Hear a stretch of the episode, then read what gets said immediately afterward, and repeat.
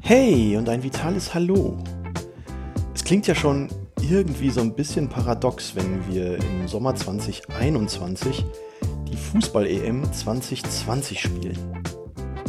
Aber für mich ist das ein willkommener Anlass, um mit dir heute mal über folgendes Thema zu sprechen. Wie viel Fitness und Gesundheit steckt eigentlich im Kicken?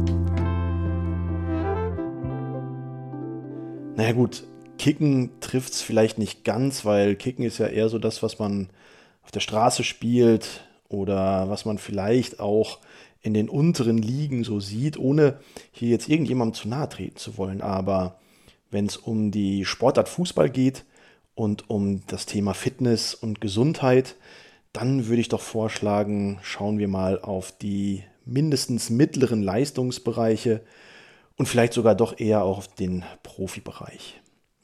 Denn gerade da sind in den letzten Jahren unglaublich viele Fortschritte passiert, auch was das Thema Athletik, Dynamik und Intensität der Sportart angeht.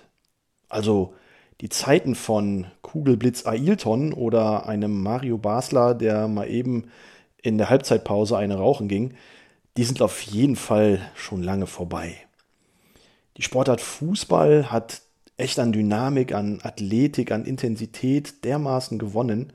Und wenn man sich das Anforderungsprofil der Sportart mal genauer anschaut, dann stellt man fest, dass Fußball eigentlich eine sehr komplexe Sportart geworden ist.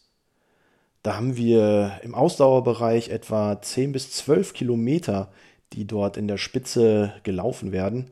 20, 30 Sprints werden angezogen mit einer Geschwindigkeit, die auf 100 Metern gerechnet teilweise unter 11 Sekunden liegt. Hinzu kommen so Dinge wie Beweglichkeit oder auch koordinative Fähigkeiten. Fuß, Ballkoordination, räumliche Orientierung, Differenzierungsfähigkeit, Umstellungsfähigkeit und das alles auf engstem Raum und in kürzester Zeit. Dann muss ich mich gegen Gegner durchsetzen und entsprechend auch Kraft oder Kraftausdauer und Durchsetzungsvermögen mitbringen.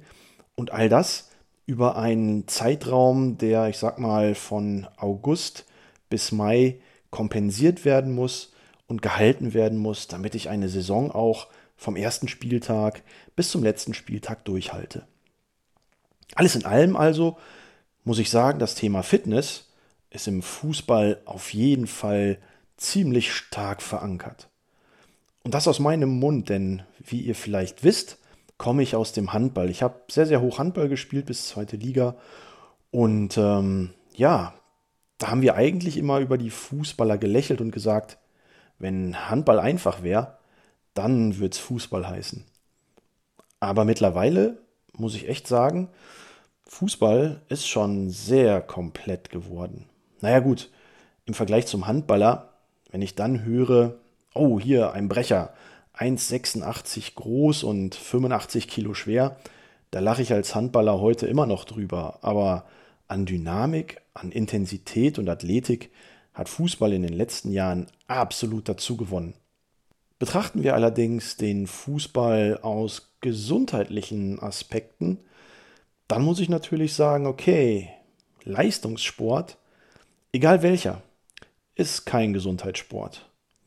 Und ähm, das machen wir deutlich an den Verletzungen fest. Und die ziehe ich mir als Fußballer nicht ausschließlich nur in der Wettkampfsituation zu. Nee, wenn ich da mal die Statistiken bemühe, ist es fast hälftig, dass ich die Verletzung entweder im Training oder während des Spiels bekomme. Dabei werden meistens so die gravierenden Verletzungen wie Bandverletzungen im Knie oder im Sprunggelenk ganz oben genannt. Aber die sind eigentlich mit unter 10% am Gesamtvolumen der Verletzungen eigentlich eher rund unterrepräsentiert.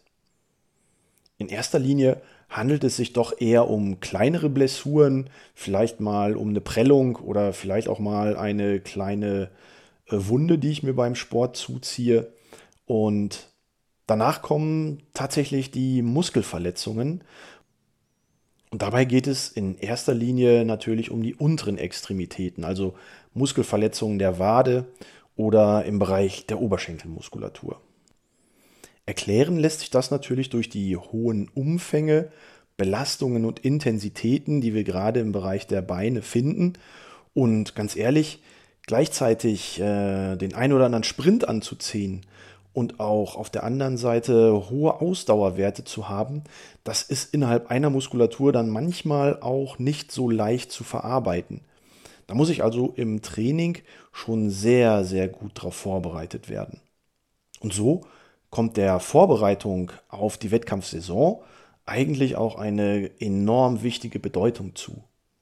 Meistens habe ich nach der Saison, die im Mai oder spätestens Anfang Juni beendet ist, vier, sechs, vielleicht sogar sieben Wochen Pause und dann steige ich wieder in die Vorbereitung auf die neue Saison ein. Dabei ist es ganz, ganz wichtig, dass zunächst einmal die Grundlagen im Training gelegt werden, nämlich die Grundlagen für eine Ausdauerleistungsfähigkeit, dann später die Grundlagen im Kraftbereich und nicht zu vergessen die Grundlagen in der Sprintfähigkeit.